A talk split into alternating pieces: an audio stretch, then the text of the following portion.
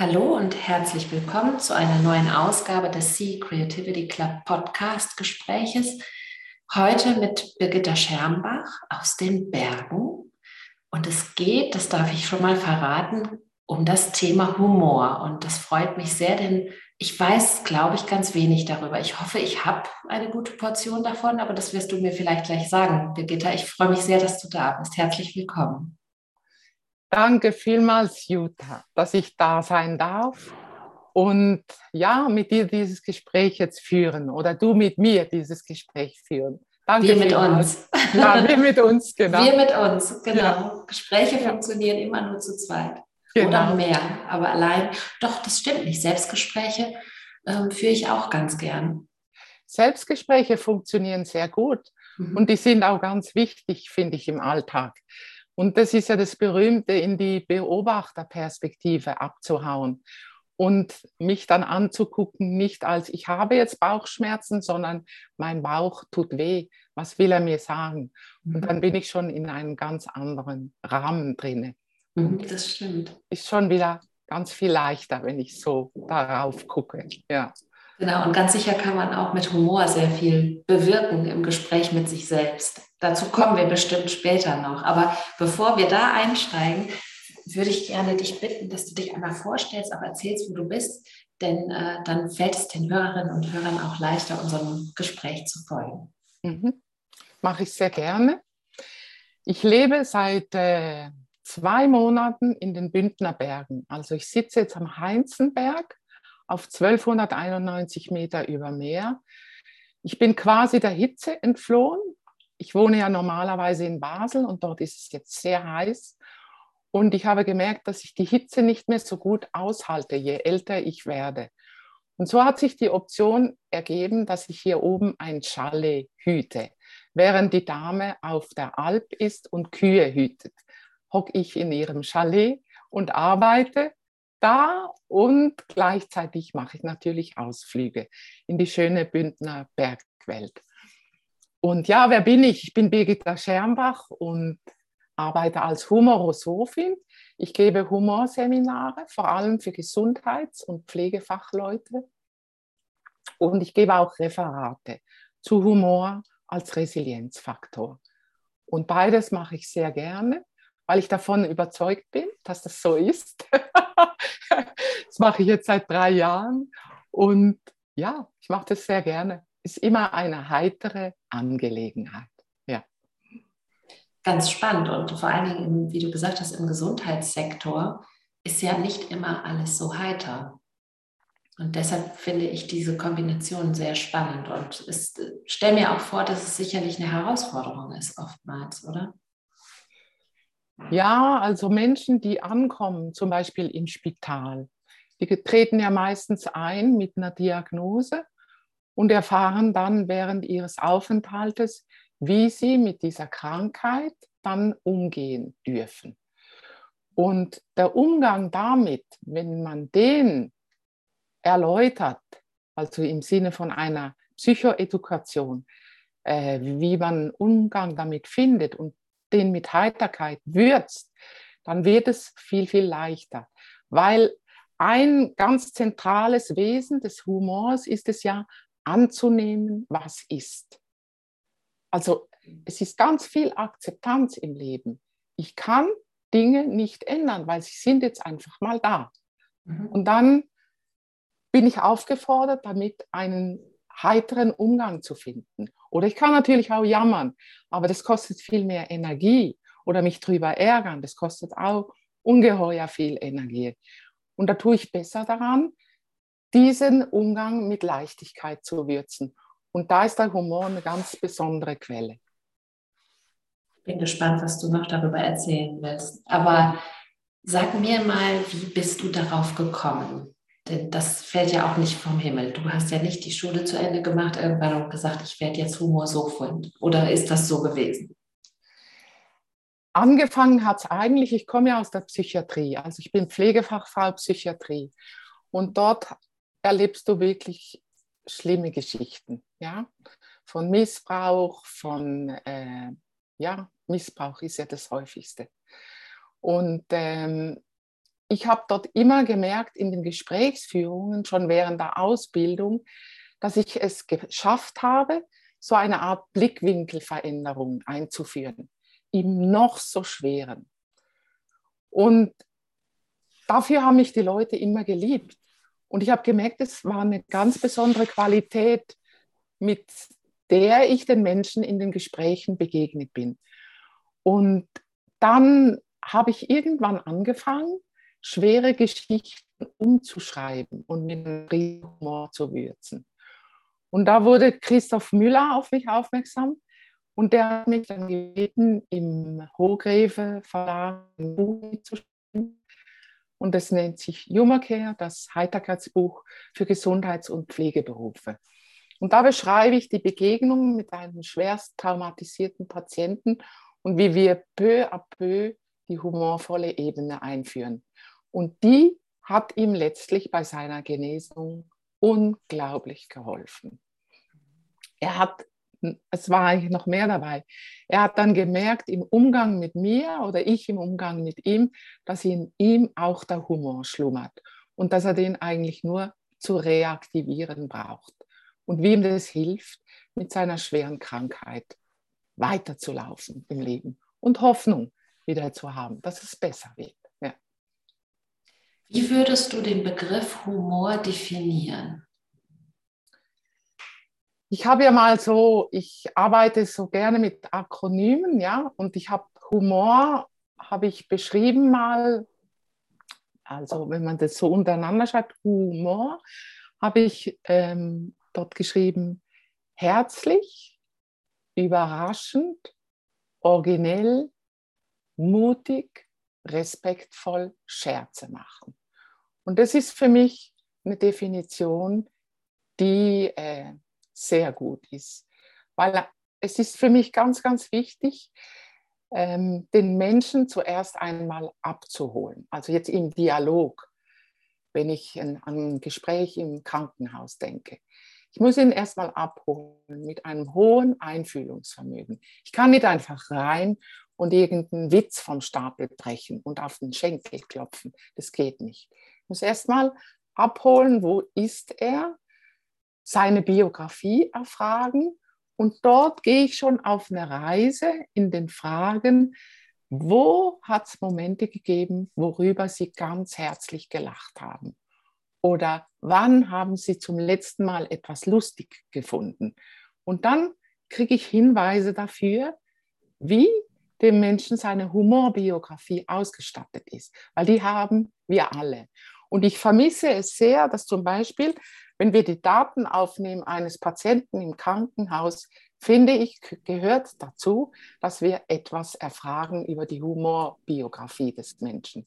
Weil dann hätten wir ganz viele Ressourcen, an denen könnten wir anzapfen für den Genesungsprozess. Das ist im Moment noch nicht so, aber vielleicht kommt es ja noch. Und wenn ich diese Reise mache, dann erfahre ich ja auch, was ist der Humorstil meines Gegenübers. Mhm. Meine, da gibt es Menschen, die haben Schweres erlebt. Und da findet man oft einen Sarkasmus, um das zu bewältigen.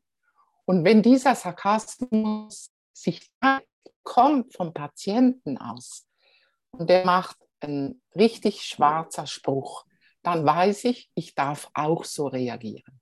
Aber ich darf keinesfalls selber so anfangen weil er bietet mir das Material. Ich kann darauf eingehen. Und dann ist ja das Ziel, dieses Schwarze zu verwandeln in eine Wertschätzung. In eine Wertschätzung, dass, es, dass sich vielleicht ein bitterer Spruch, vielleicht ein zynischer, bitterer Spruch, sich verwandelt in einen augenzwinkernden Spruch. Und dann geschieht ja eine gewisse Transformation. Und da passiert ganz viel in dem. Ich verzeihe dem Täter. Äh, ich verzeihe mir als Opfer, dass ich so gehandelt habe und so weiter. Und ähm, ich komme dann auf einen respektvollen, mir gegenüber respektvollen und anderen gegenüber respektvollen Weg. Und das ist eine wunderschöne Idee, was du gesagt hast. Ich habe auch noch nie davor gehört, Humor als Ressource zu, oder die Humorgeschichte, hast du gesagt, als Ressource zu betrachten für ja. einfach für ähm, ja, Motivation und Energie und eben auch für wahrscheinlich Kreativität, über die wir jetzt ähm, natürlich gleich auch sprechen werden. Ich habe nie darüber nachgedacht tatsächlich und habe das, würde ich sagen, auch noch nie bewusst genutzt. Und ich finde es mhm eine Riesenbereicherung, weil es ja auch glücklich macht.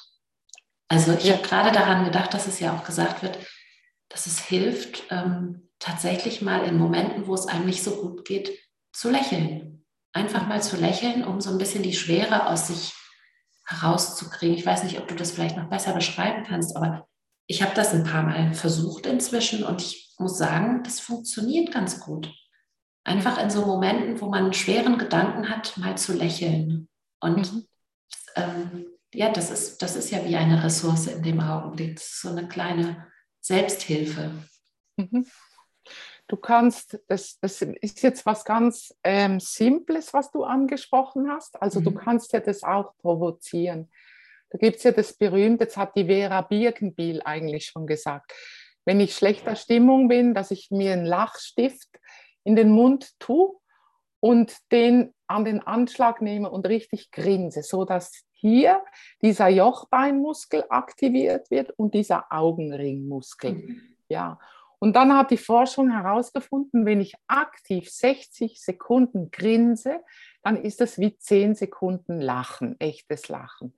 Und meistens geschieht es ja, dass aus diesem Grinsen dann tatsächlich ein herzhaftes Lachen entsteht.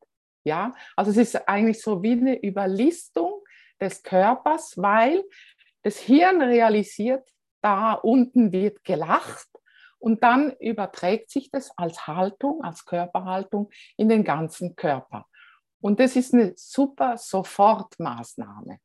Mhm. Und ich denke mir, es ist wichtig, einerseits über Sofortmaßnahmen Bescheid zu wissen, wie das mit dem Lachstift. Ich schlage oft auch noch vor, dass wenn die Menschen so richtig wütend sind, dass sie einen Luftballon aus, aufblasen sollen, weil dann ist es ganz wichtig auszuatmen und dann vor den Spiegel zu stehen mit dem aufgeblasenen Luftballon und den einfach loszulassen. Und wenn der dann so lustig in der Gegend herumschwirrt, dann muss man ja auch lassen, äh, auch lachen. Oder zum Beispiel sich mal anzuschauen, wenn man so ein wütendes Gesicht hat. Es ist ja manchmal Situationskomik pur. Das hilft auch. Ja, dann ins Lachen zu kommen. Mein Mann schafft es, mich zum Lachen zu bringen, wenn ich wütend bin.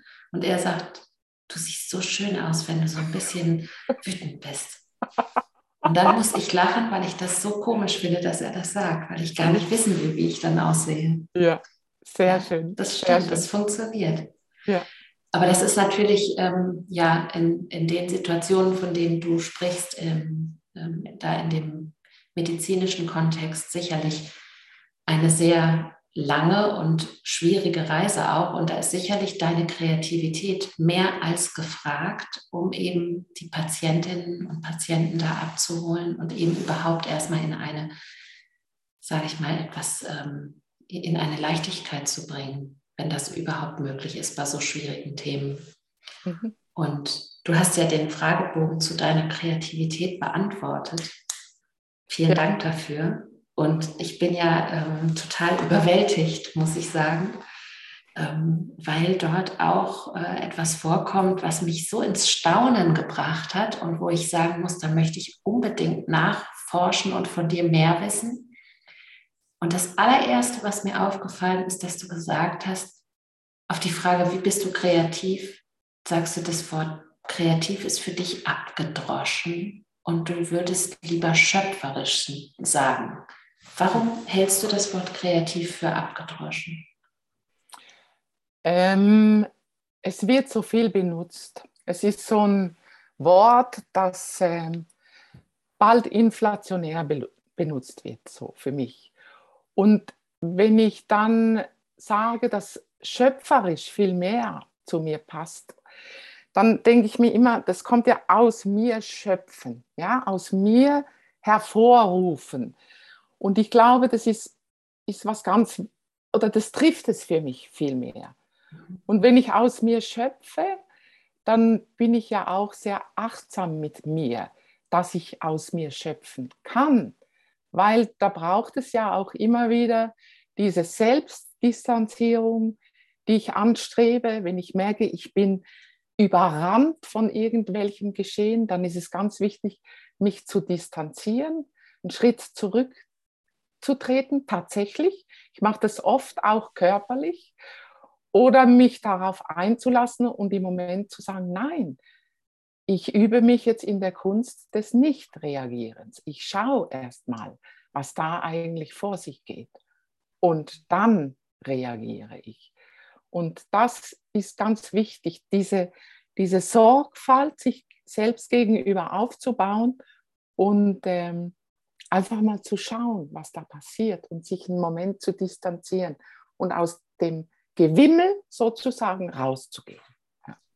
Auf deiner Website steht, unterschätzen Sie niemals eine Organisation, die sich die Zeit nimmt, einen Schritt zurück in die Vergangenheit zu gehen. Sie nimmt Anlauf für den Sprung in die Zukunft. Ich liebe diesen Satz. Ja, ja, ja. Das passt zu dem, was du gerade erklärt hast, was du selbst machst. Mhm. Ja. Und ich finde den Ratschlag wirklich total gut, weil das, das ist es, Abstand nehmen. Ja, ja. Das hilft sehr. Und es nicht als Rückschritt anzusehen. So, ich mag diesen Gedanken von Anlauf nehmen. Das finde ich sehr schön. Ich komme ja auch, wenn ich mich aus dem Gewimmel rausnehme, komme ich ja auch in eine Betrachtung. Und die ist oft so wichtig. Wir sprechen ja auch oft, schau mal die Sachen aus der Adlerperspektive an. Das ist auch schon mittlerweile abgedroschen, aber es, es hat immer noch seine Richtigkeit. Also im Vogelflug drüber zu fliegen und zu schauen, was da passiert. Das ist sehr hilfreich. Und ich denke mir, ähm, da tun wir einfach gut daran. Das beruhigt uns ja auch selber und es beruhigt die Situation.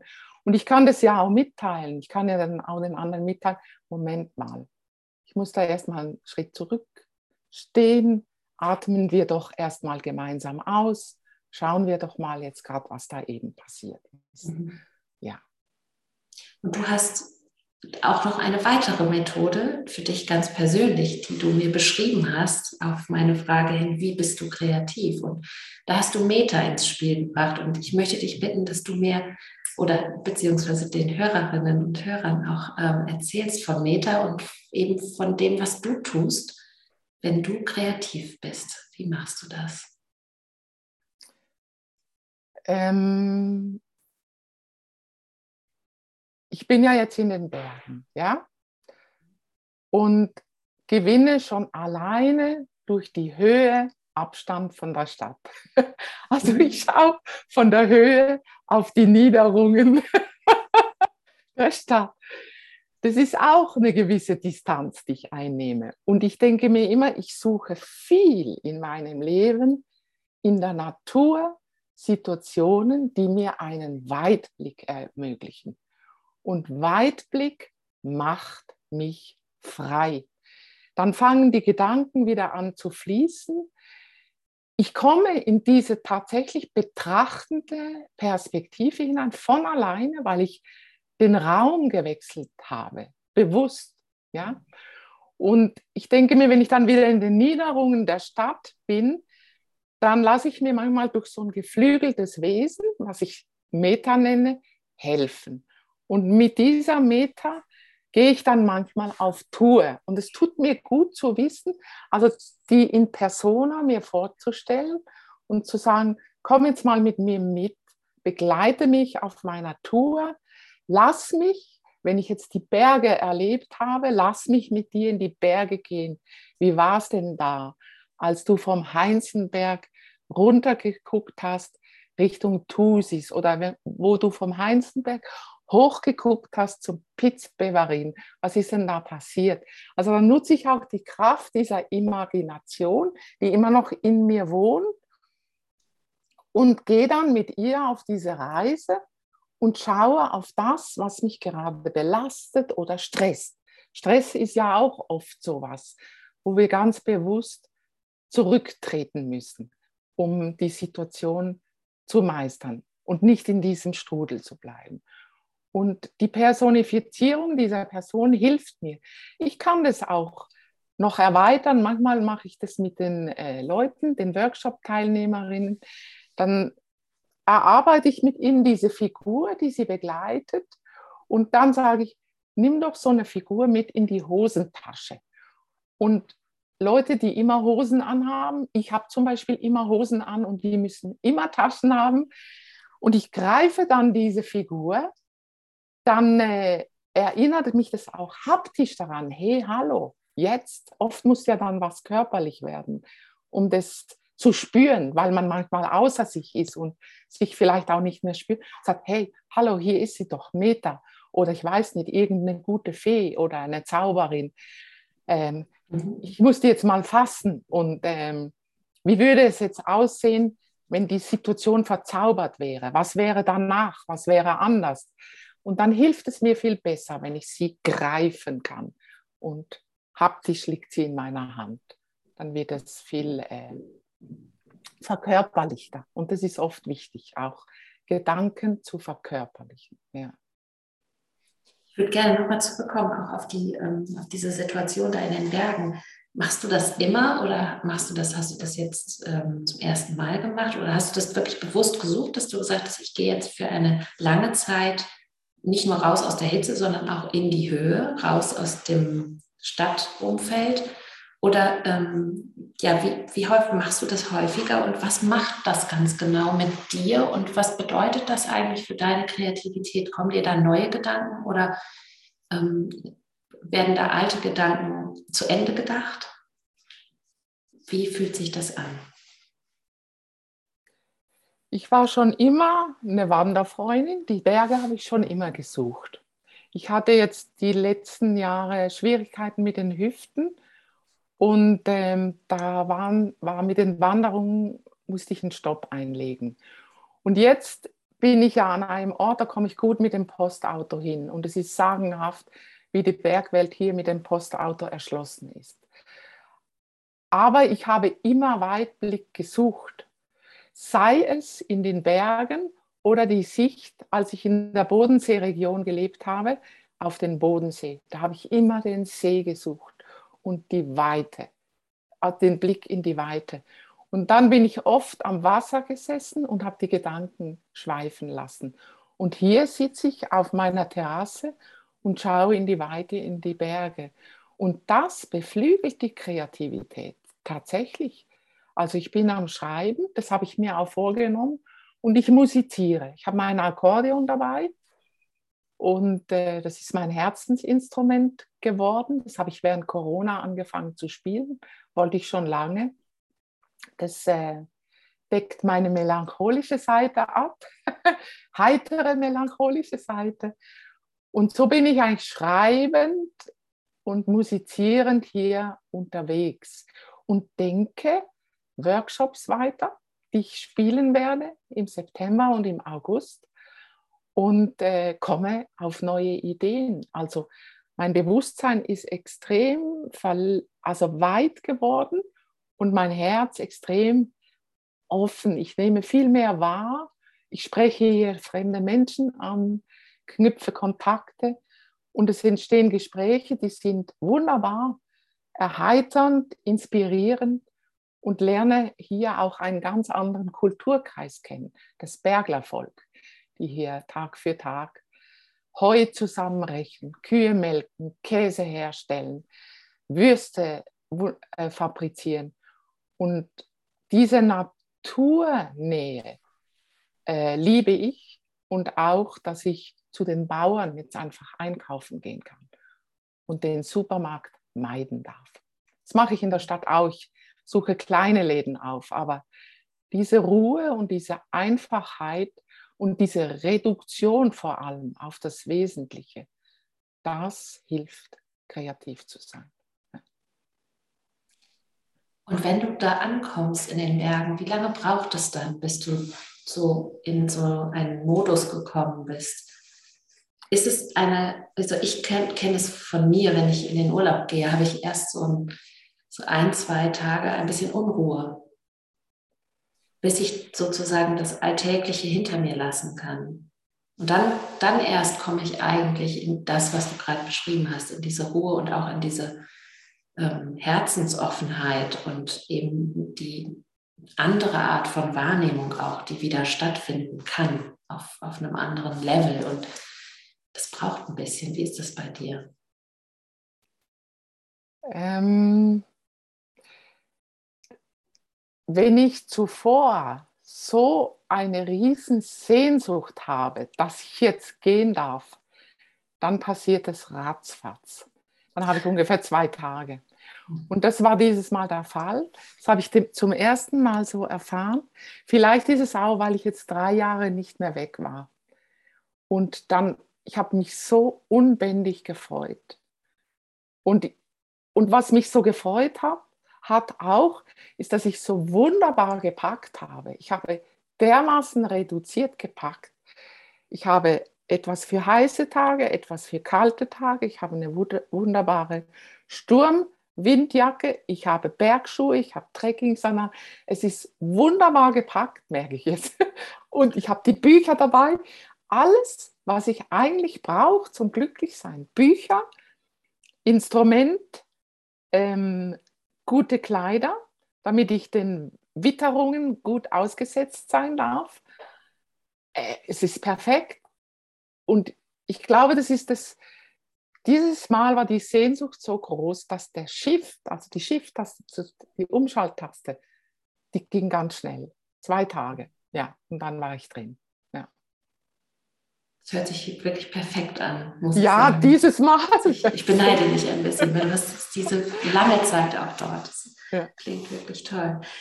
Ich finde in dem Zusammenhang auch ähm, äh, deine Antwort interessant auf die Frage, ob, wie man denn feststellen kann, ob etwas kreativ ist. Und dann hast du gesagt, wenn es wirklich, wirklich, wirklich berührt. Und ich würde gerne von dir wissen, wie wie viel Emotionalität steckt in Kreativität?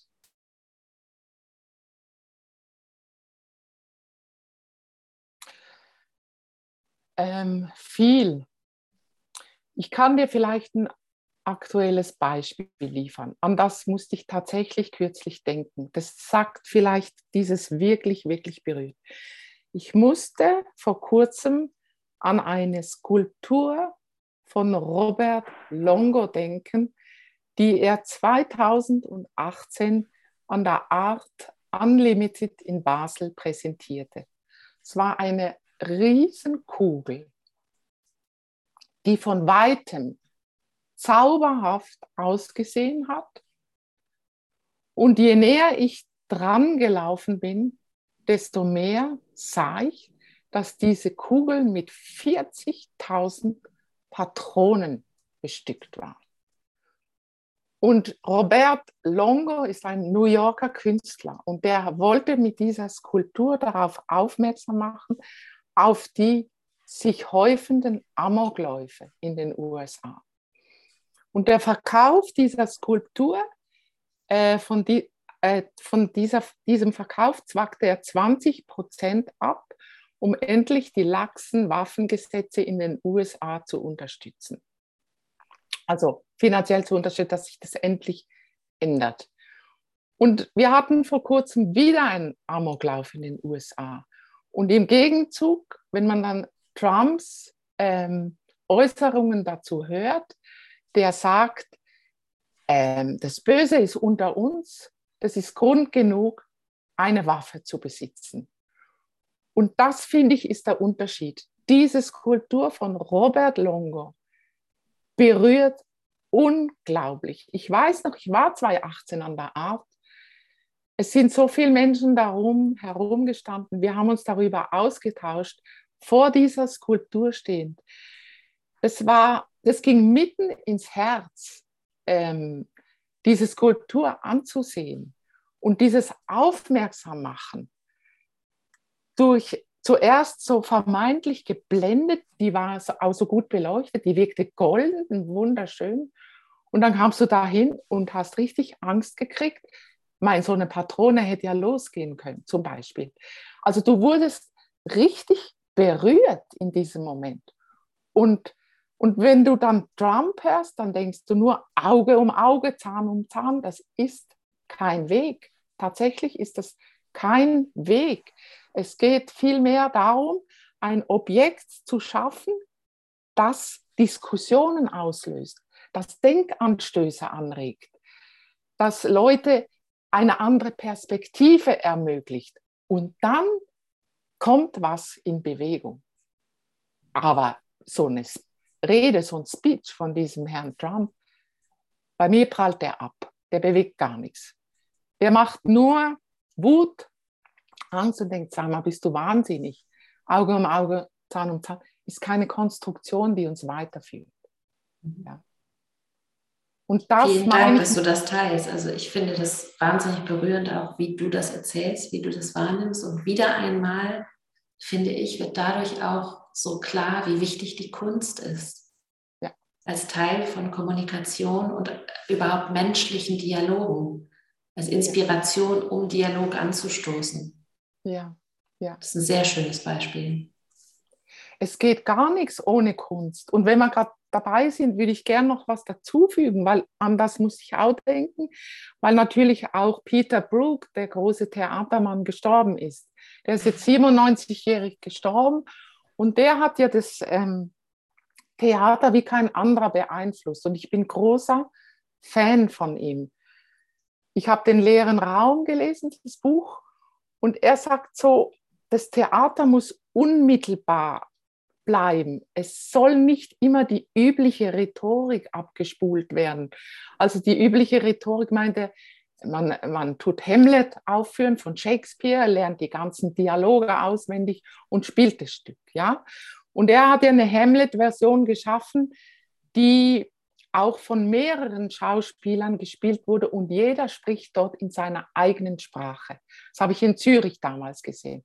Das war eine Hamlet-Variation.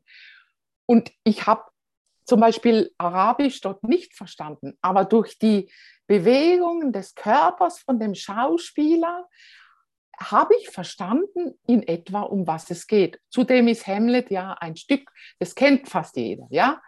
Und von dem her habe ich gesagt, wie cool ist denn dieser Zugang? Und das hat Peter Brook zum Beispiel mit seinen Schauspielern immer gemacht. Er hat gesagt, wir spielen das jetzt, ihr lernt die Dialoge auswendig und er hat den Schauspielern zuvor immer noch eine Aufgabe gegeben, bevor sie in die Arena sind oder auf die Bühne das Stück gespielt haben.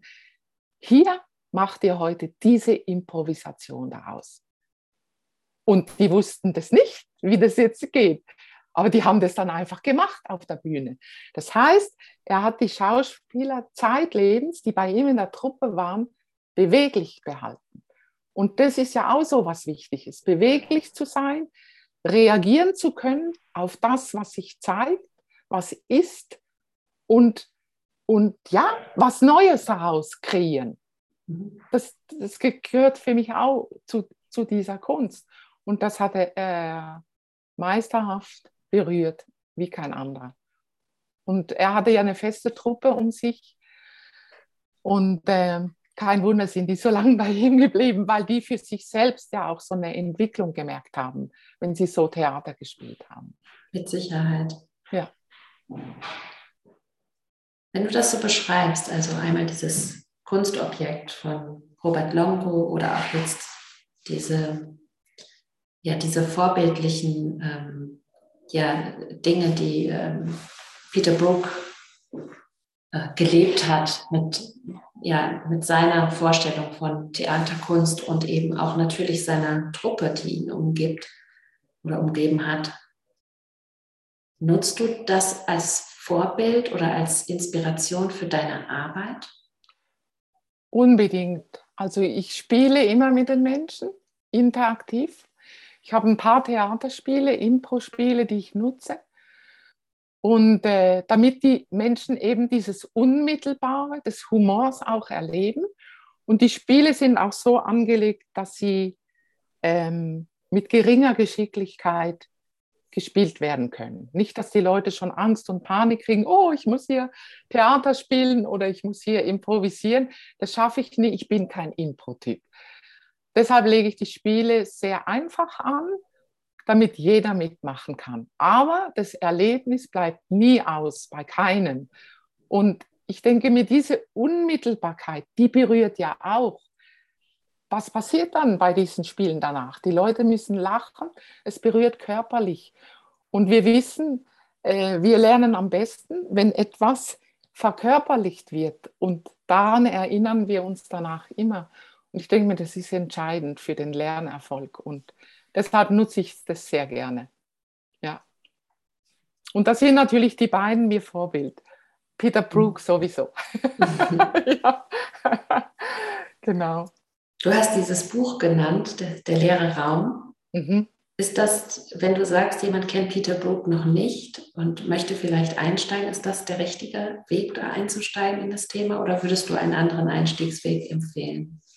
Nee, ich würde empfehlen, diesen, dieses Buch zu lesen. Ich kann dir vielleicht noch ein Beispiel sagen, weil das veranschaulicht so schön. Ich habe noch ein Theaterstück von ihm gesehen, das heißt Le Costume, war auf Französisch. Er spielt ja immer in den Sprachen seiner Schauspieler die müssen dann nicht Deutsch lernen oder so. Wenn sie französischsprachig sind, spielen sie alle in Französisch, in ihrer Muttersprache. Und das macht dann alles auch so echt. Und in Le Costume geht es darum, dass eine Frau fremd geht und ihr Liebhaber durchs Fenster entweicht. Und in diesem Stück war nur eine, ähm, eine Garderobenstange auf der Bühne, auf Rädern. Ja? Und dieser Garderobenstange diente, um eben dieses Kostüm aufzuhängen. Dann wurde sie in die Höhe gestellt und diente als Fensterrahmen, um zu flüchten, weil der Ehemann nach Hause kam. Und als sie noch höher gestellt wurde, diente sie als Haltestange im Bus, um sich festzuhalten. Wie cool ist das denn, oder? Wunderbar. Das meine ich. Diese Verwandelbarkeit von den Dingen, von ein und demselben Objekt. Das ist auch Part der Spiele und des Humors, die ich trainiere. Da reiche ich zum Beispiel einen Gegenstand rum und der ist alles andere als ein Trommelschlägel.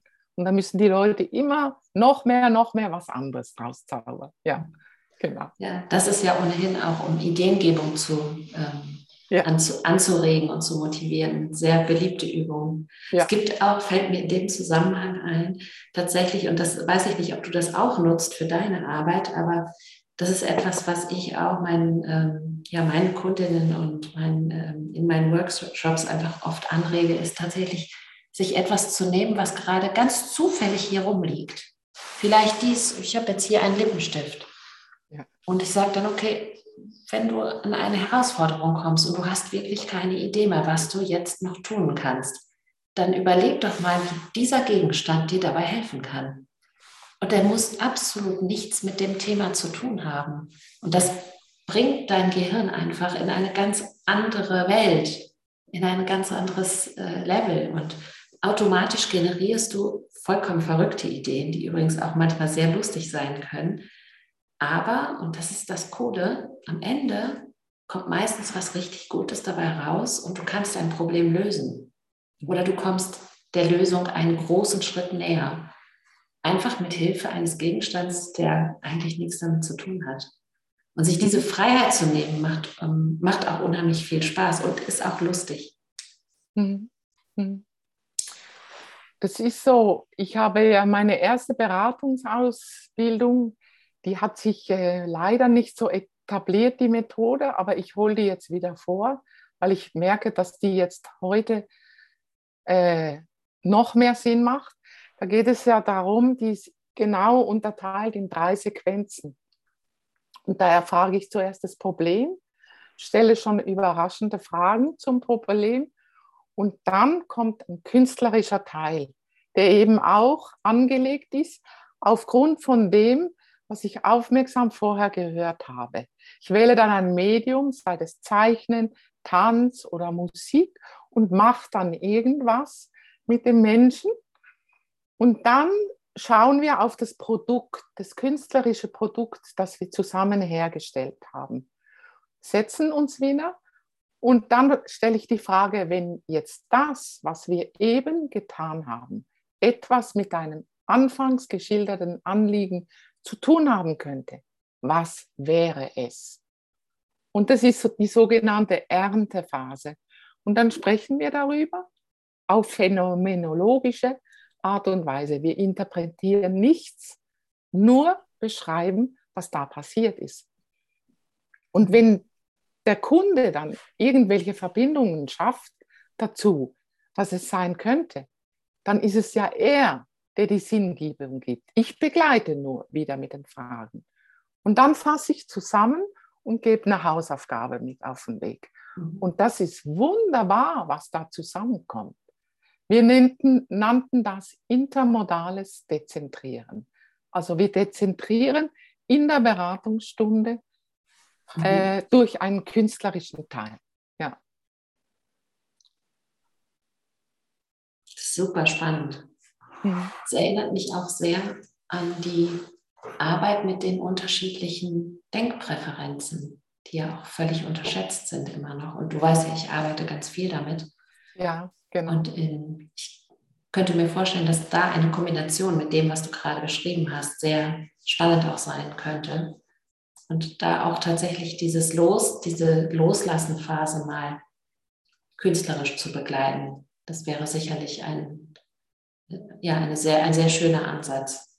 Ja, ist das so, dass du das Gefühl hast, dass einige deiner Kunden sich da schwer tun im ersten Moment und sagen, wie jetzt künstlerisch so mich? Das kann ich überhaupt nicht. Und ist das so, dass sie, dass sie ein bisschen Anlaufschwierigkeiten haben oder sind die meisten da sehr offen? Ich benenne es nicht, wir machen jetzt was Künstlerisches, weil dann, das wäre das Triggerwort, sondern sind Sie bereit, mit mir in ein Experimentierlabor, ein, in ein Forschungslabor einzusteigen. Ich nutze diese Worte.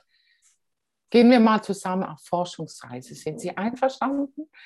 Und dann kommt meistens ein Ja. Also ich habe noch nie ein Nein gehört, muss ich ehrlich sagen. Und dann, äh, dann versuche ich wirklich den Menschen so äh, in dieses Forschungslabor einzuführen und dies wirklich ganz, ganz einfach. Und ich denke mir, das macht es dann aus. Also die Benennung Forschungslabor, weil forschen will jeder mhm. und experimentieren auch. Und experimentieren heißt ja auch, du darfst jetzt einfach mal ausprobieren, du machst keine Fehler, alles ist richtig, was du jetzt tust. Auf dieser Forschungsreise gehört das Experiment dazu. Wir schauen dann erst nachher, was das alles ergeben hat, was für eine Ernte das ist. Ja. Und wenn ich solche Worte nutze oder geben wird, ähm, dann, äh, dann äh, ja, ich lasse definitiv das Wort künstlerisch, lasse ich weg. Warum? Ähm, weil, weil viele immer gerade sagen, ach Kunst, ich bin gar nicht begabt, ich kann nie malen oder ach musizieren auch nicht. Wenn es Menschen sind, wo ich weiß zum Beispiel, die sind musikalisch unterwegs, dann nutze ich bewusst ein anderes Medium, mhm. weil die Musikalität ist sehr stark ausgeprägt und ich weiß dann auch, dass die viel Kontrolle über ihre Musikalität haben.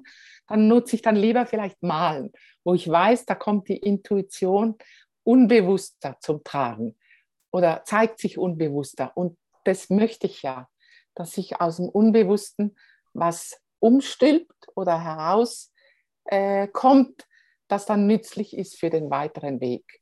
Und wenn es zu kontrolliert ist, dann bin ich nicht bei der Intuition, dann ist es besser, ein anderes Medium zu wählen, was unbekannter ist. So, ja. Wenn ich dir zuhöre, habe ich das Gefühl, dass alles, was du tust, immer dazu führt oder dass immer die Zielsetzung hat, dass die Menschen, mit denen du zusammenarbeitest, eben die Perspektive wechseln können. Das ist das A und O. Der verblüffende Perspektivenwechsel ist auch die zentrale Kraft des Humors.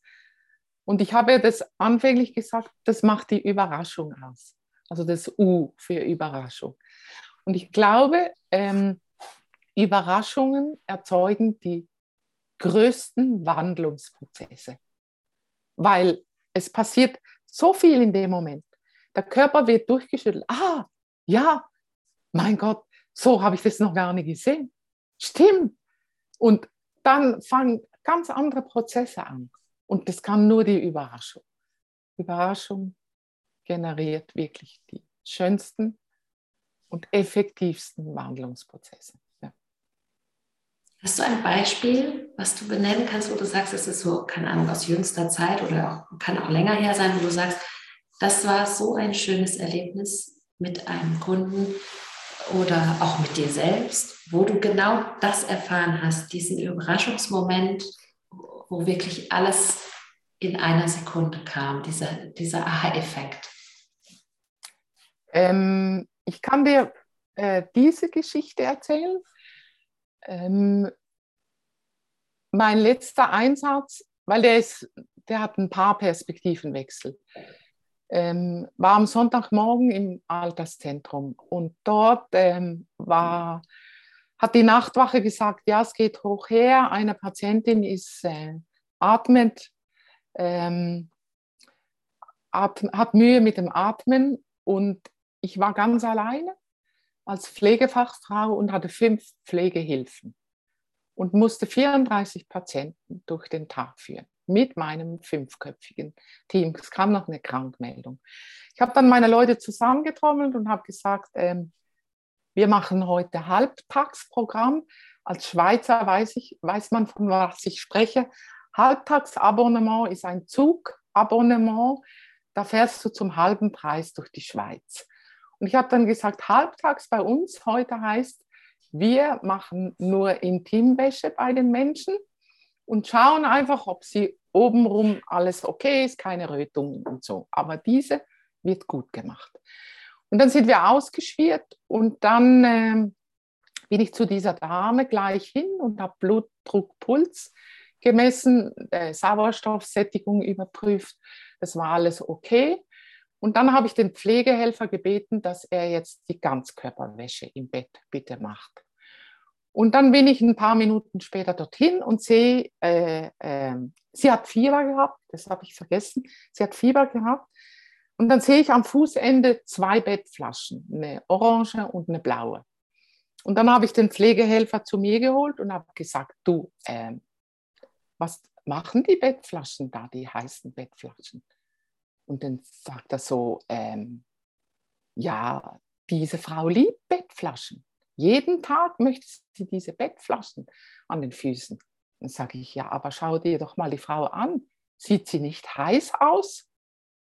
Und dann grinst er so und dann sage ich, ich finde es ja toll, dass du ähm, so fürsorglich bist und ihre, um ihre Gewohnheit weißt, dass sie die Bettflaschen am Fußende will. Aber Will denn jemand im hohen Alter, der so heiß aussieht, ähm, mit zwei Flaschen im Bett liegen?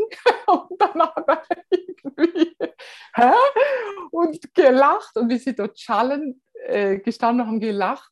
Und dieser Shift hat so Entspannung gebracht in dem ganzen Stress, in dem wir waren. Und diese Bedeutung des Heiß einfach ein bisschen zu verwandeln und in einen ganz anderen Kontext zu stellen. Und äh, ja, er hat sie dann weggenommen, die Bettflaschen, und zwar ihm klar, dass er sie nicht noch mehr aufheizen musste, weil sie eh schon zu heiß ja. war. Ja, genau. Herrlich, herrlich. Ja. ja. Großartig. Genau. Ja, und das war, war, sie haben mir dann an diesem Tag, ich war selber total happy, dass ich so ruhig war, weil es gab viel Stress, gab wirklich viel Stress.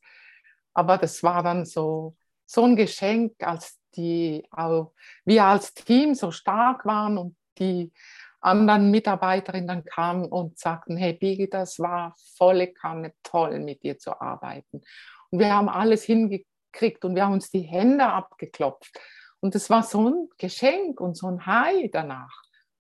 Und ich habe wirklich gemerkt, ich habe dort angefangen und ich habe meinen Körper wie runtergefahren. Die Temperatur auch schon mhm. runtergefahren. Und mir gesagt, Birgitta, heute bringt dich nichts aus der Fassung.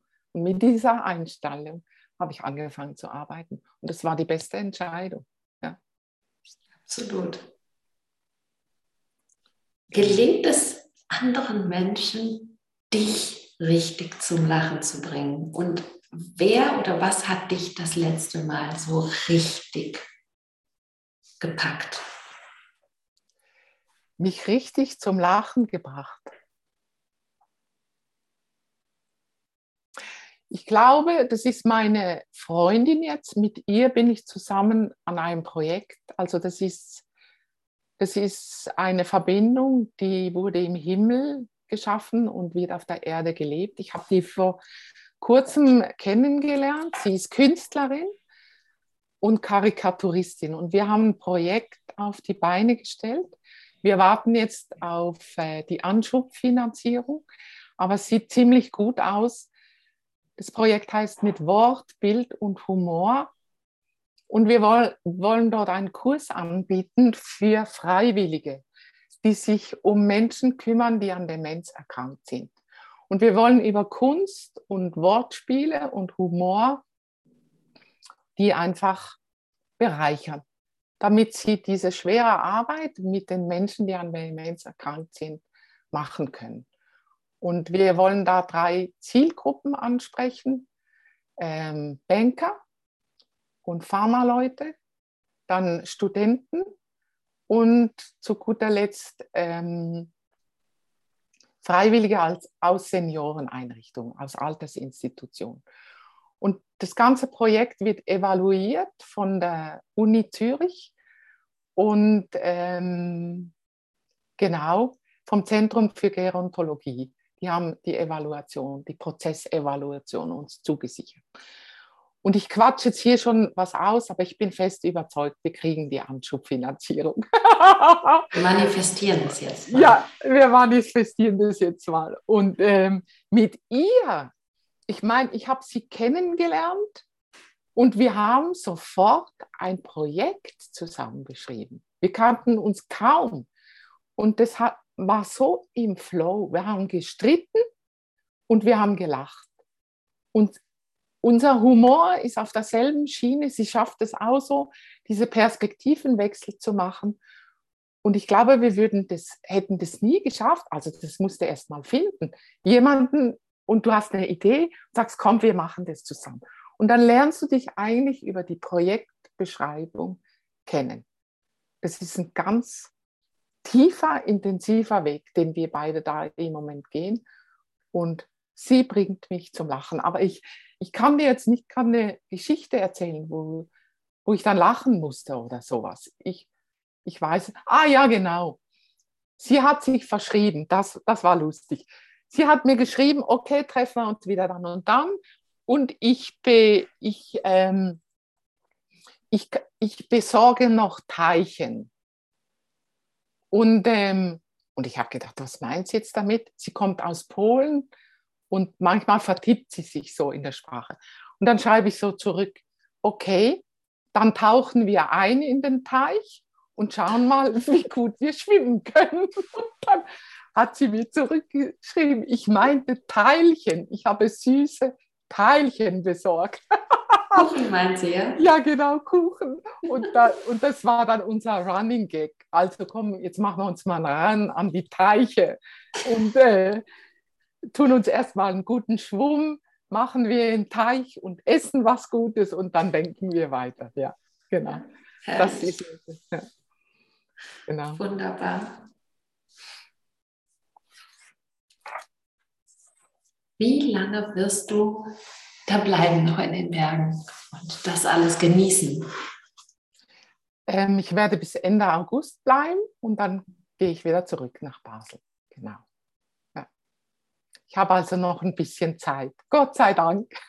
Gott sei Dank, ja. So, wenn man dir zuhört, dann ähm, möchte man dir empfehlen, das direkt für nächstes Jahr wieder am besten gleich zu fixieren damit du eine Vorfreude hast. Ich finde ja Vorfreudephasen wunderschön. Also ich finde es ganz toll, Pläne zu machen und dann diese Vorfreudephase so lang wie möglich auszukosten. Ähm, du sprichst was an oder du sprichst mir aus dem Herzen. Ich, ich denke mir, ich werde das wieder nächstes Jahr tun. Ähm, ich, weil ich jetzt halt so die wohltuende Wirkung äh, erfahre und wenn ich, wenn ich noch weitere Dinge auch online spielen kann, dann liegt es drinnen. Also dann kann ich auch von hier oben spielen. Das geht. Ähm, und da habe ich ja jetzt noch Zeit, das vorzubereiten. Aber ich denke mir, ich mache das tatsächlich wieder, ja. Ich danke dir sehr für deine Offenheit und für deine wunderbaren, inspirierenden Antworten.